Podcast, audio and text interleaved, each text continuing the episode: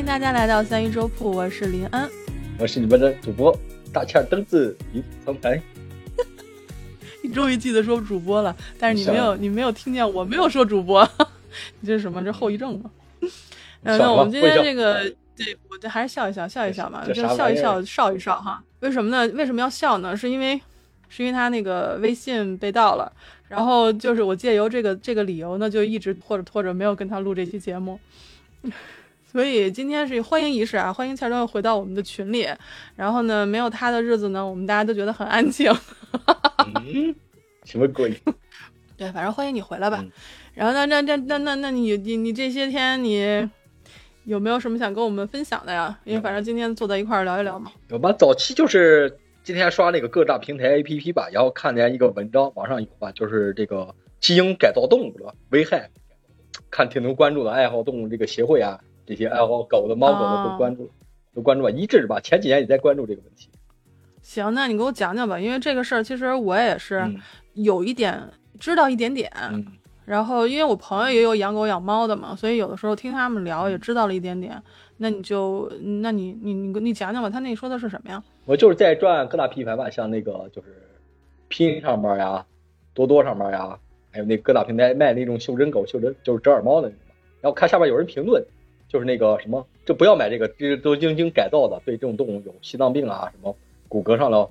就是毛病啊。我不信，一开始我说这个玩意儿不是人，这个玩意儿不是天然的嘛。后来我去查一些资料，确实人工造的，危害挺大的。在国外不是已经立法了动物保护法，中国还没有。然后呃，就一帮那个爱好动物的协会就呼吁嘛，然后在中国也办这个基因，中国也实行了，马上要办，然后就要投票嘛，叫我们这些人种爱好动物的去投票嘛，够一张票，他就要中国就要立这个法律了。我感觉挺好的吧，对保护流浪动物啊和这个基因突造动物，国际上一直在禁止吧？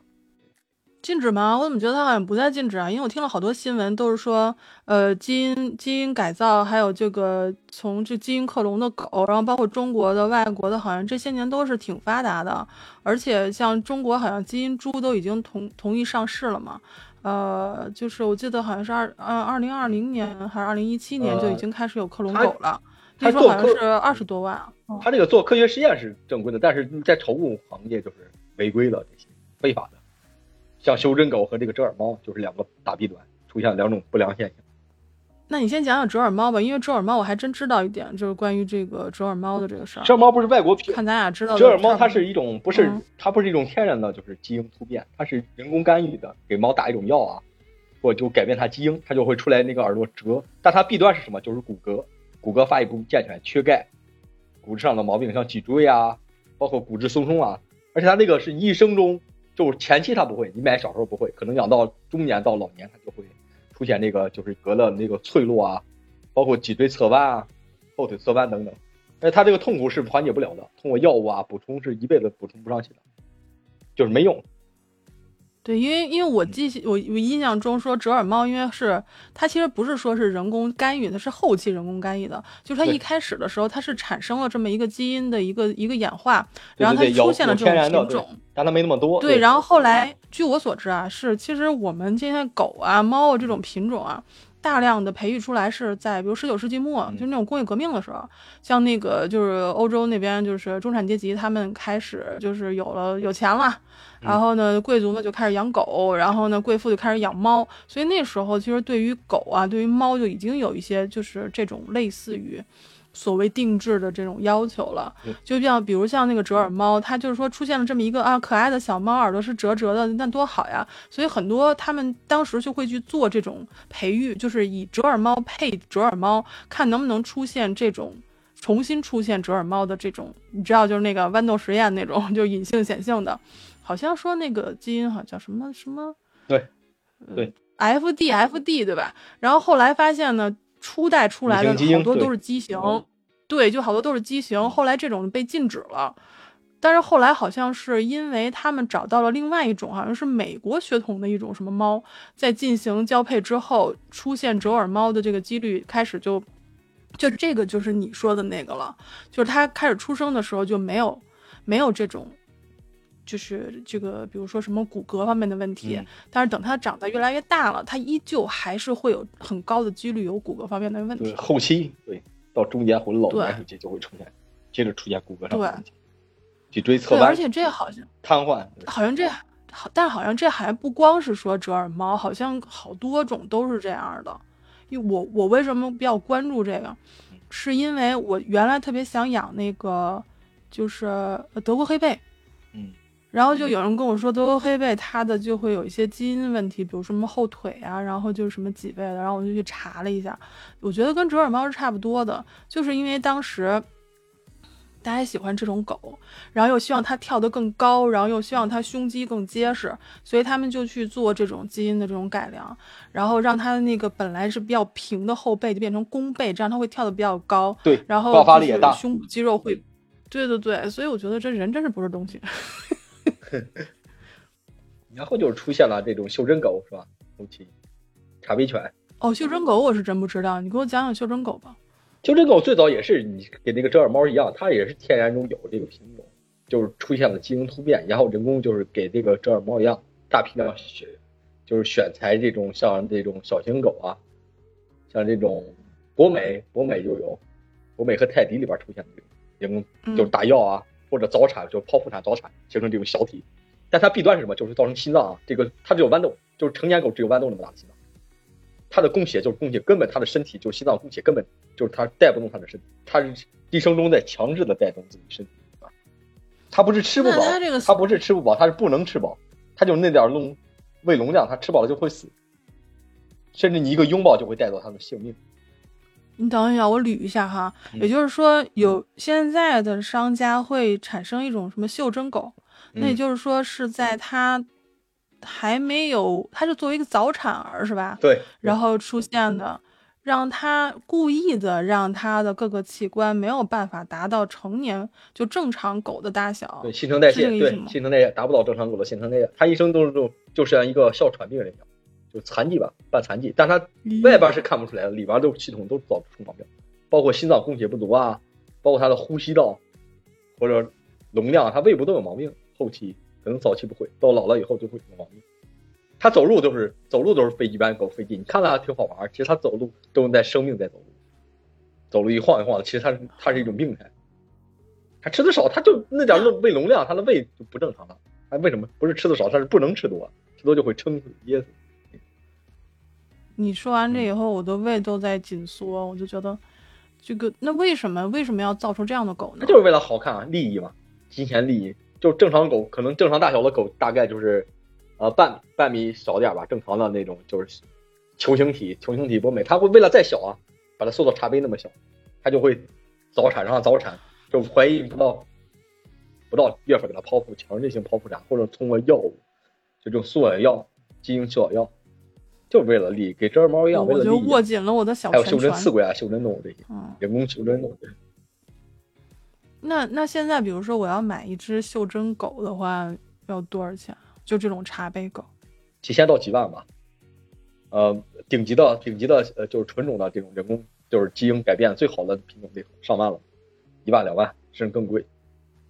普通的就大几千块也得大几千块钱，没有上上百买不了就好的袖珍袖珍茶杯犬这种干预的人，嗯，那尽量少买这些。我觉得不要买吧，我觉得这个东西实在是有点有点过分就你买了前期会很高兴，但后期它得病是资金上或者都大部分都后悔了养这些，就这种人工干预的袖珍动物。但我会觉得很不舒服。就是你说完这以后，我觉得很不舒服。你就比如说，就大家都知道这个狗其实是被驯化，已经是大概可能是有两两万多到四万多年的这个历史了。嗯，具体什么时候都不知道，但是不知道它这个怎么算出来，反正它是有这么一个数。但是我就觉得说你在驯化动物的这个过程当中，然后，嗯，你你为了让它更好看，为了让它更贴近你自己的一个人类的审美，然后你就去改变它的基因，然后甚至让它成为一个就是不健康的一个，就是那种变态的一个幼体，然后就是为了让你觉得你可以捧在手里，你会觉得它憨憨很可爱，在桌面上走来走去，我会觉得很。啊、就是人类，你真的是要做这种吗？就是说，一定要把自己放在一个上帝的一个角色上去，去改变这些，就是本身这个动物对了，有可呃能跟这个相健康的这种。跟这个相关的还出现两个弊端，就是盲盒，知道吗？就说一个话外题，盲盒，哦，我最恨的就是那个东西啊，什么盲盒，九块九九块九盲盒，对，那个很很丑盲盒，那个很瘆人。很气人，都是骗局。我当时看到你那那阵儿，我看到那个新闻，我就简直就是我我整整个人流浪猫那种呃，对流浪猫和流浪狗产生的也是这个跟这个有关。他九九块九骗你吧，能买个呃纯种的那个什么布偶，然后发过来不是那个老多人都遗弃了，就因为他这个遗弃了，或者路上大必须要死亡造成死亡，运输不当，包括高温啊、病病毒传染啊这种，狗跟啊，不是我我其实对于盲盒这个，东西啊，我我我盲盒这我多问一句啊，就是说什么，我就是那是一个生命在一个盒子里面，但是我不知道嗯它是什么，然后我只花九块九，对，他把我邮到家，我拆开以后我才知道这个东西是我花九块九买的。而且不是你想要的品是这样吗种，不是你想要的品种，老多人会就是不会再养，就那你直接去买你想要的品种就好吗？为什么要盲盒呢？我对于盲盒这个东西，我一直都不太明白。图便宜，就我都不知道我要买什么。贪小便宜啊，就是贪小便宜。他以为是真就跟买彩票是是一样的，我花两块钱，赌就是在赌，哦，我花两块钱买一彩票，然后就中了几百万的那种对，有时候真真赌着了，真会有好评。我血压有点高，我现在。我呃，点还有一种，你听说过那个什么狗没？那个米奇老鼠耳朵狗，听说过没？不是，你再重新说一下，什么什么什么米？奇耳狗，就是米奇老鼠，米奇狗，米奇耳狗。哦哦，就是就是那个狗的耳朵很像那个米老鼠的耳朵，是这意思吗？有米老鼠的耳朵，是那种个是一个天生那不是猪吗？不是，那是天，对不起，那有一种天生的基因，它那个狗中会变啊，天生的就是基因突变会，就跟这耳猫一样，会修真犬一样，它天生的变。但有些是人工做的，怎么？他把狗的耳朵剪，给狗打麻药以后剪成那样，为了利益，就人工剪成那样的，拿剪刀硬剪，打上麻药，很残忍。它本我我它天然开始撸胳膊挽袖子它贪奶。它天然的说一万里吧或者几百个里吧才能出那一只天然的那个，就是米奇耳朵狗。那不是一种，那不是一种，其实是一种病态吗？对，基因突变就是基因缺陷，给白化，给蟒蛇中的白化白化现象，白化动物一样。对，基因突变，天然的基因突变，但人工就会做把那个狗不是那个耳朵，就剪成那个耳朵，硬剪，打上麻药以后硬剪成。我现在浑身骨头节儿都难受，我跟你嗯讲，就听完这个，我就觉得有一种从内里向外的一种暴力的倾向，然后要准备倾泻而出。要不，要不中国这猫啊，包括这种基因突变的动物或者人工干预的这种耳朵做畸形啊、修真犬啊，现在国家妈中国也要立法了，动物保护法马上要立了，正在投票吧，老多人爱狗，就保护保护动物协会啊，包括这种爱狗人士啊、卖个猫人士都在，爱宠物人士都在做，在投票嘛，公众投票，投过多少票以后就真正立法了。但是我是觉得吧，在外国，就是包括你喂动物喂，就是娇生惯养动物，你喂动物达到一定胖度都算违法。动物没有，就是动物超过多少肥胖也是违法。就是说，我是觉得，就是你总得有个线，嗯，就是你知道底线在什么地方。其实你回看一下我们这种，就是从狗被驯化，猫狗，当然猫从来没被驯化过，嗯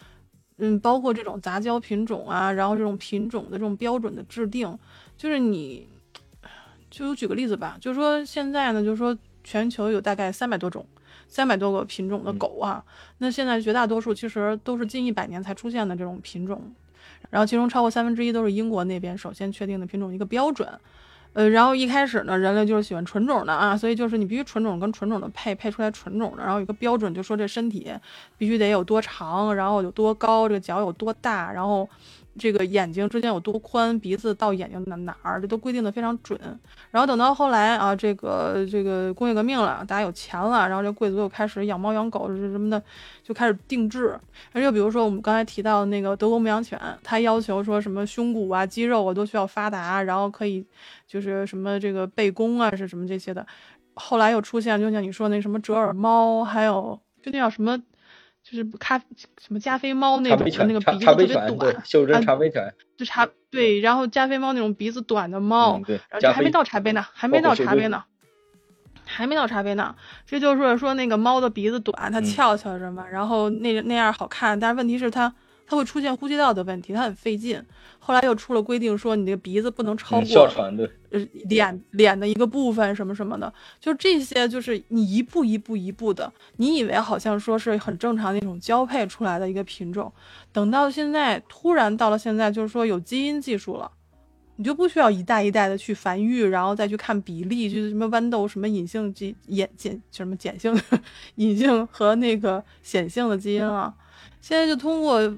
比如说基因克隆。然后通过这种定制就可以出现很容易就出现了，就是你想要的这种犬种，包括像警犬这一类的，它都可以就是基因来做。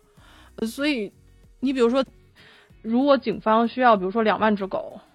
当值的那种警犬是不可以允许它去交配的。因为会影响它的注意力，所以就是必须等它退役之后，然后再去交配。所以如果用基因技术的话，就会有很多的这种大量的警犬可以迅速的去到达工作岗位，这还是好的。那还有其他的呢？是通过我们消费者的个人的一个需求去定制这些所谓的这种混种犬的这种这种，我就我就有点不知道到底这条线应该定在哪儿了。就是越来越越那什么，越来越复杂，越来越快。所以现在就有点，一想起这个问题，我就有点血压高。你怎么想？就是行，还是利益吧，利益熏心这帮人在做一些非法的这种产业，宠物产业。对啊，包括基因杂交啊、基因突变啊、人工干预啊、定制啊。所以，所以就很，我觉得呃，也不包括电猫的吧？对，就爬行动物也出现这种定制了。现在，哎，爬虫有没有那种就是？像这种定制，或者说就是用种为了为了利益去特意繁殖一些就是畸形的有有，就畸形龟嘛，畸形龟现象出现了人工干预，也是打打药，也是打药给畸形打药嘛，从在蛋壳里边就打药，畸形注射一种药物，就变态药物，它就会长出来畸形，壳上畸形啊，或者双头啊，多胳膊多腿啊，多尾巴那种，或颜色上的突变啊，本来是个黄色，它变成白色啊，红色的，蟒蛇都有，包包括青蛙。蛙类、蜘蛛类都有人工干预的出现，彩啊什么颜色啊、金属颜色都会，人工都能干预。现在就基因改变。哎，那你上次，那你上次在群里发那个什么牛奶蛙那种，那算是干预吗？还是它本身就是有？呃，那个是天然的。哦哦。但听说有，听说马上有人偷做这些，就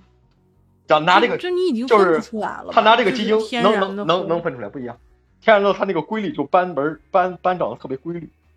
人工找那个它不会这么规则，斑纹上天然斑纹不会这么规律。他就怎么做？他拿这个，比如说这个树蛙是普通树蛙，就是拿这个这个基因，拿这个 DNA，就是牛奶树蛙 DNA 注射到普通普通那个蛙的 DNA 上面，就从胚胎蛋的时候注射进去，通过一种手段，基因干马刀什么手段，它就会形成这种就是树蛙绿蛙绿树蛙不是绿树蛙牛奶。不是牛奶蛙之间的一种怪物，就冒充牛奶蛙去卖。哎呀，所以，所以我就现在有点弄不清了。就是说，人有一批人，我们可以说就是科学家们哈，他们是想把这个基因技术弄清楚，然后用基因技术去去为人类做一些事情。那还有一些就是掌握了一些可能并非不是不是很高端的这种技术，但是他们可以用这个技术去。让自己的产品能够得到更高的利益，而而我们作为消费者，就是成为了这个的需求的，就推动市场的一种需求。所以现在混在一起，我就觉得我不知道该作为一个普通人，我不知道要该怎么去判断。你比如说。作为一个科学家，他们去去研究基因这种，像基因克隆狗啊，然后克隆猫啊，然后比如就举个举个例子，比如我的宠物去世了，我就想要一模一样的一只，我可以用它的基因去去复制，就是为它一个留念嘛，就这个，但是但是这个东西还好，是你从情感上来讲是可以，但是这个技术一旦形成了，它会不会滥用？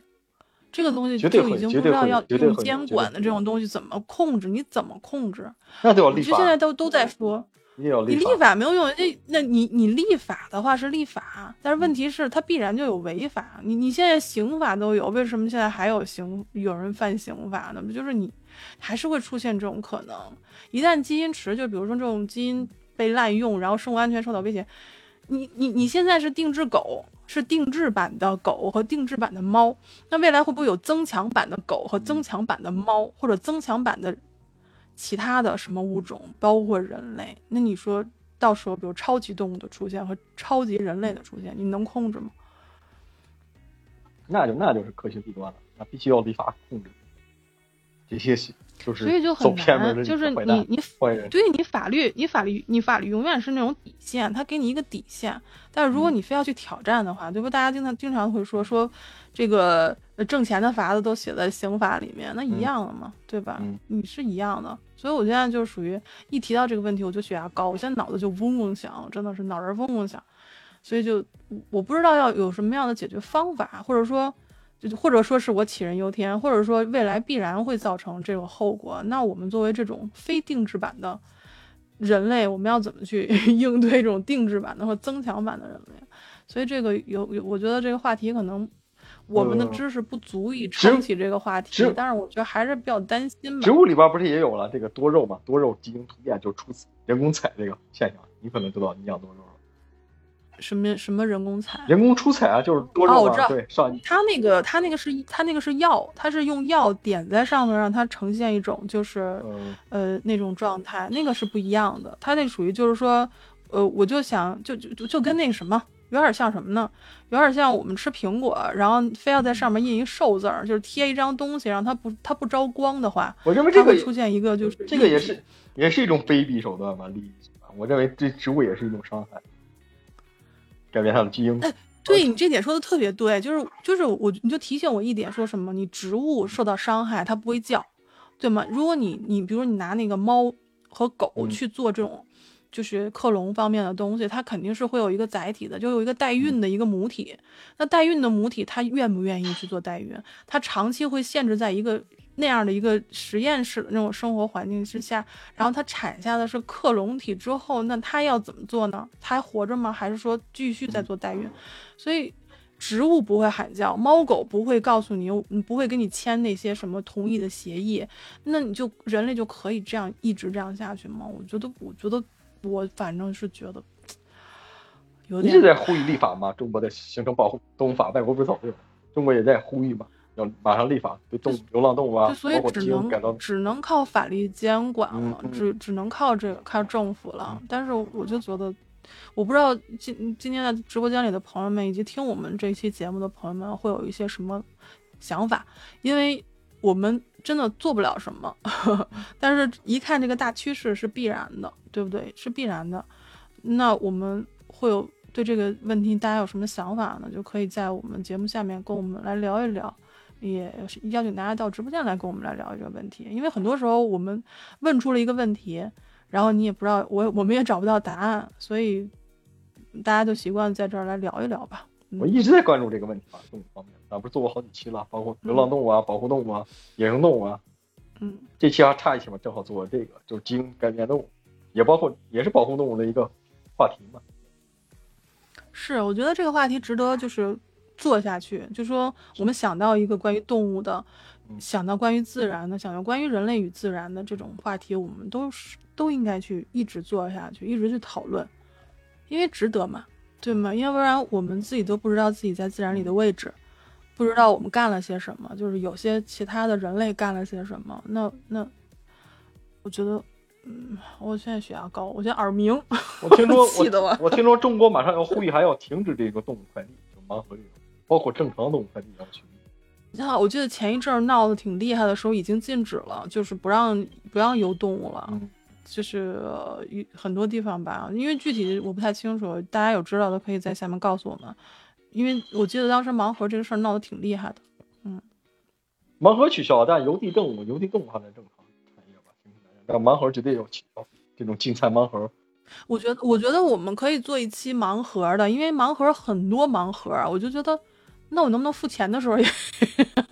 也给你个盲盒，对吧？就是大家都盲盒，反正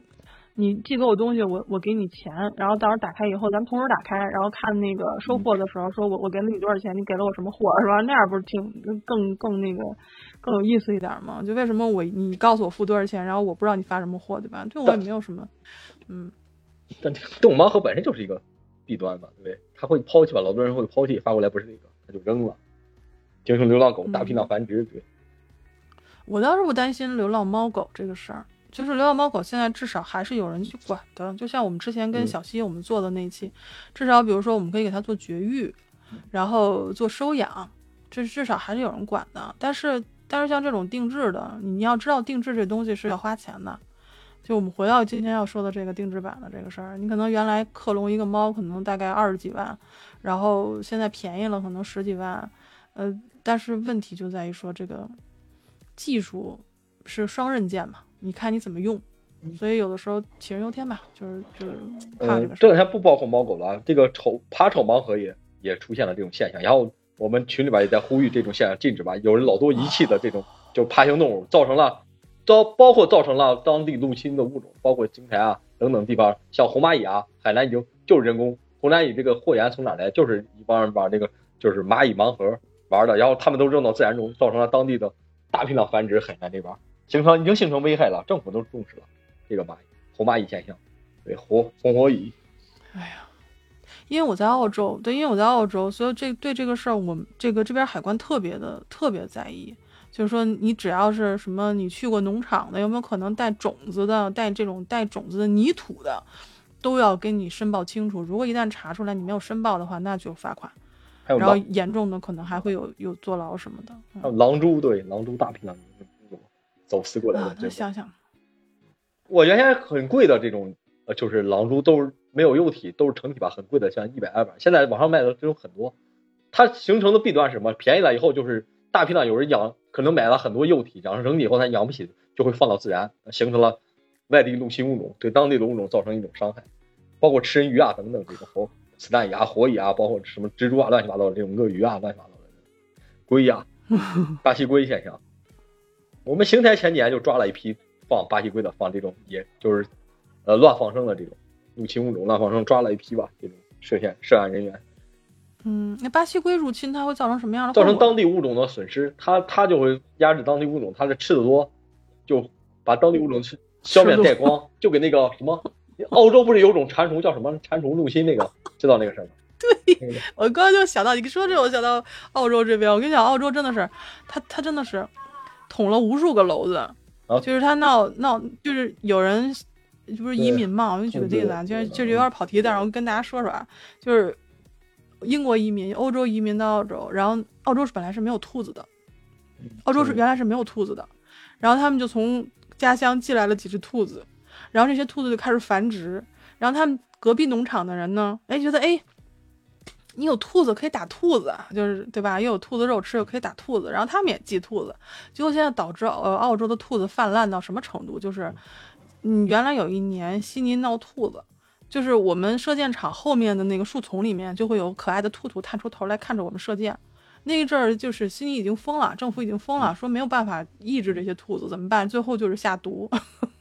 笨的，把兔子送不要不要说。不要说派人来吃，不要说派人来吃，吃不了那么多，真吃不了那么多。送啊，送送给四川啊，麻辣兔头，分分钟给你行不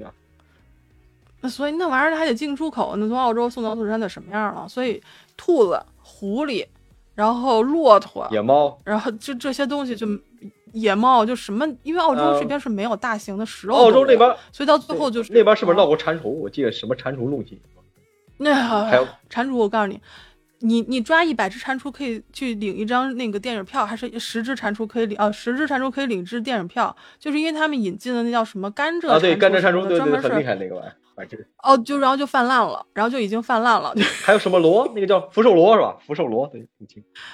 呃，反正就这边好多，所以为什么他管的这么严？是因为他远离其他大陆，新西兰也是。所以你你你来到澳洲或者新西兰的时候，一定要问，一定问清楚你带了什么，没带什么，包括什么肉类、肉蛋奶都不可以带啊。然后包括就什么带种子的、带木头的这些没有熏蒸过的，都最好都不要带啊。然后就是各种各种，对，你对这些包括呃就是入侵动物和这个基基动物改造，还有这个动物保护，你是怎么看的？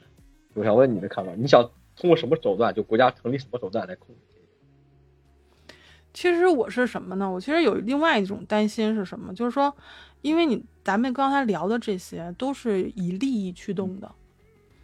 你比如说像刚才说的杯子的这种袖珍动物，然后这一些就是故意的去繁殖一些有有基因缺陷的，或者它直接导致它基因进行缺陷的这种动物，其实它背后都是有利益去去驱使它的。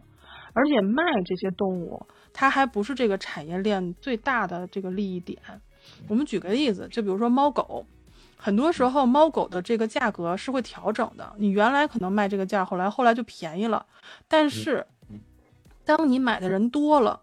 它背后的产业才是这个产业的最大链条。你你你是卖过，对，你是卖过这个爬宠的，你一定知道这个爬宠贵，那它吃的东西也就贵。嗯，就形成产业，它的用品啊。包括等等，对它的它的这些用品，像猫狗的什么洗发素、什么香波，然后美容美发，嗯，然后再加上它的饮食，它的这些玩具，这个后面才是一个更大的一个产业链。所以做生意的人永远比这个买的人要聪明。老多都以为，老多人都以为养扒手其实比猫狗便宜，其实比猫狗贵多了，地方设备。是，包括盖，因为它生存的环境就比猫狗要复杂。对，猫狗可以在人类的环境当中生产生生活，但是爬宠一定是要你要有一个有一个地方专门给它生活的。对，人工人工去造那些小场景，对，需要很专业的知识。我跟你讲过，它不是要吃那个钙砂人工钙嘛，钙粉。为什么要吃钙粉？因为它这个爬爬行动物，它跟这个哺乳动物是不一样的，它需要钙吸收，它需要阳光，但长期你不可能家里边提供那种自然的阳光给它。它就要通过钙粉，就顶顶替阳光，产生身体的钙质吸收，就转变成把它身体的是吃的食物钙转变成通过钙粉转变成那个，就它身体需要的钙质，来补充它身体的营养。对，为什么还有光照啊？各种为什么要补充？为什么要光照？为什么？是因为人类的生存空间不允许这些宠物可以在自然的环境当中接受到自然的光线。以及去吃那些他们本来应该吃的东西，比如说虾呀这些带钙质的，而你喂的是饲料，所以这个后面整个产业链是非常巨大的。就像我刚才说的，全部都是由利益驱动的。所以你问我说我怎么去看这些？你觉得应该怎么样去监管？我我真的是我觉得是我现在是一脑门子官司。我每次聊到这个的时候，我的语速都会变快。我现在语速是原来百分之五就快了百分之五十，然后我心率现在有点过快，就是我我难受，你知道吗？就特别难受。我不养宠物。我原来养，但是后来就不养了，就是因为就是你没有办法去对这个生命负责的话，你就真的看不了这个。前两天我们邢台不是出了，就上个月吧，上上个月邢台出了个大事儿就是走私动物被抓住了，就我们就我们桥西的离我家很近，对吧？就一个男子进了多少只陆龟，没有审批吧，没有办证，非法走私的。然后他在那个微信群上晒，把他弄住了，七十七年有期徒刑还是七年有期徒刑，罚款多少万？进去了，把自己。所以，就像你刚才问我的，就是说，你觉得，你觉得用什么方法？你问我，我觉得用什么方法去监管？我觉得除了法律，现在能有什么？没有什么了，你不可能有了。就是你当人类的，就是当当商家的这个欲望和利益链越来越越大，那你的监管力度也就会越来越大。所以到最后就是。大强力度的去监管，这可能是最行之有效的，但是你也抑制不住这种，抑制不了，没办法。我我所以，我现在就觉得说，你至少，哎，这个我都不知道该怎么，我我不知道该怎么聊下去，所以我现在就非常的发愁，我就是不知道要要怎么样去面对这个事儿。就是每以前我们做节目啊，就比如面对什么流浪狗啊。面对弃养啊，这些我都至少是有一个观点的。我觉得就是不要，不要干，就是你不能干，嗯，就这种。但是对于这种像我们今天说的这种定制的、增强版的，然后这种宠物的，然后就是为了利益链条而去制造这种，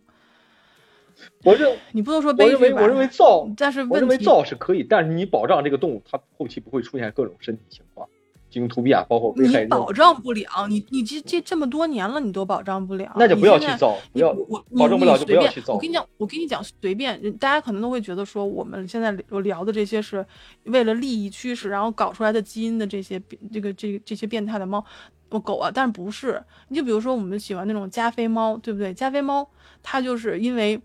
那个鼻子鼻子的问题，还有咬合错位啊，它都会出现一些什么呃。关节啊，还有什么视网膜啊，还有这些什么髋关节发育不良啊、心室肥大呀，这些都有的。然后就像我们再举个例子，比如说那个金吉拉猫，金吉拉猫是应该是对，是第一个被这个就是就什么波斯猫什么跟那个安安安哥拉猫交配，然后出现了一种就是金金吉拉猫，就很可爱嘛，对不对？但是它它的这个睫毛方向。是向眼球方向长的，所以它老流泪，而且它的那种短鼻道也会造成呼吸问题。所以其实我们现在出来的这些，对我们现在出来的这些品种，它都是会有问题的，都是会有遗传病的。所以不是说现在商家故意去搞一些畸形的东西出来才有病，而是说我们一代一代传下来的这些。我们现在市场上，我们拥有的和我们家庭里拥有的这些，都是会有遗传的，就都是会有这种病的。比如说比熊，它就是，它虽然是什么这个性格开朗啊、很小啊，然后掉毛也少啊，但是问题是它就比如说会有一些遗传病，比如说什么白内障啊、青光眼啊，然后什么这个什么椎间盘突出 或者退化呀，或者什么心脏病之类的。那那你秋田犬一样，澳大利亚牧羊犬牧羊犬一样，英国斗牛。一样，松狮犬，什么什么金毛这种，所有都有，老多都有这种，老多都有这种哮喘现象，天热了是吧？短鼻狗，人工短鼻狗，对，斗牛啊，八哥啊，等等等等。我就是说，当我们要养一个动物的时候，我们除了看它可爱之后之外，我们还要知道这个品种来了之后啊，就是说被被这个 这就是培育出来之后，它有它的这种基因的问题，就像我喜欢的这个。呃，德国黑贝它也是有这种基因，比如说就腿啊、髋关节啊这个的问题，所以在我们养养的的时候，小的时候它都是很可爱的，等它越长越大了，可能这方面的问题就会越来越多。所以我们在养狗的时候，我不能要求国家立法去管一些什么，但至少我们在养狗的时候，我们。要提前就做好心理准备，他一定可能会有这样或者那样的遗传病，因为他就是这样培育出来，他就本身就带有这个问题。所以我就觉得说，作为我们就购买的人，我们首先是要有一定的就是心理准备。那作为商家呢，真的是就是真的是不要为了利益去故意去搞一些畸形的东西出来，真的我我这心里是受不了。那我们没有办法要求国家去就说一定要什么强力的监管，但我觉得至少。监管部门还是要出一些这样的法律吧，就是，嗯，不能对吧？就是，因为我们今天聊的这个话题比较杂，所以大家如果有一些什么想说的，可以在评论区给我们这个留言，然后我们也希望大家能够来到直播间跟我们一起聊聊天儿。呃，那我们今天就聊到这儿，然后那个我其实对盲盒这一点是这个特别有意，特别有感触，所以我们哪天再聊一聊盲盒吧，好不好？好，那就今天我们的节目就录到这里，然后感谢大家的收听，咱们下期再见，再见。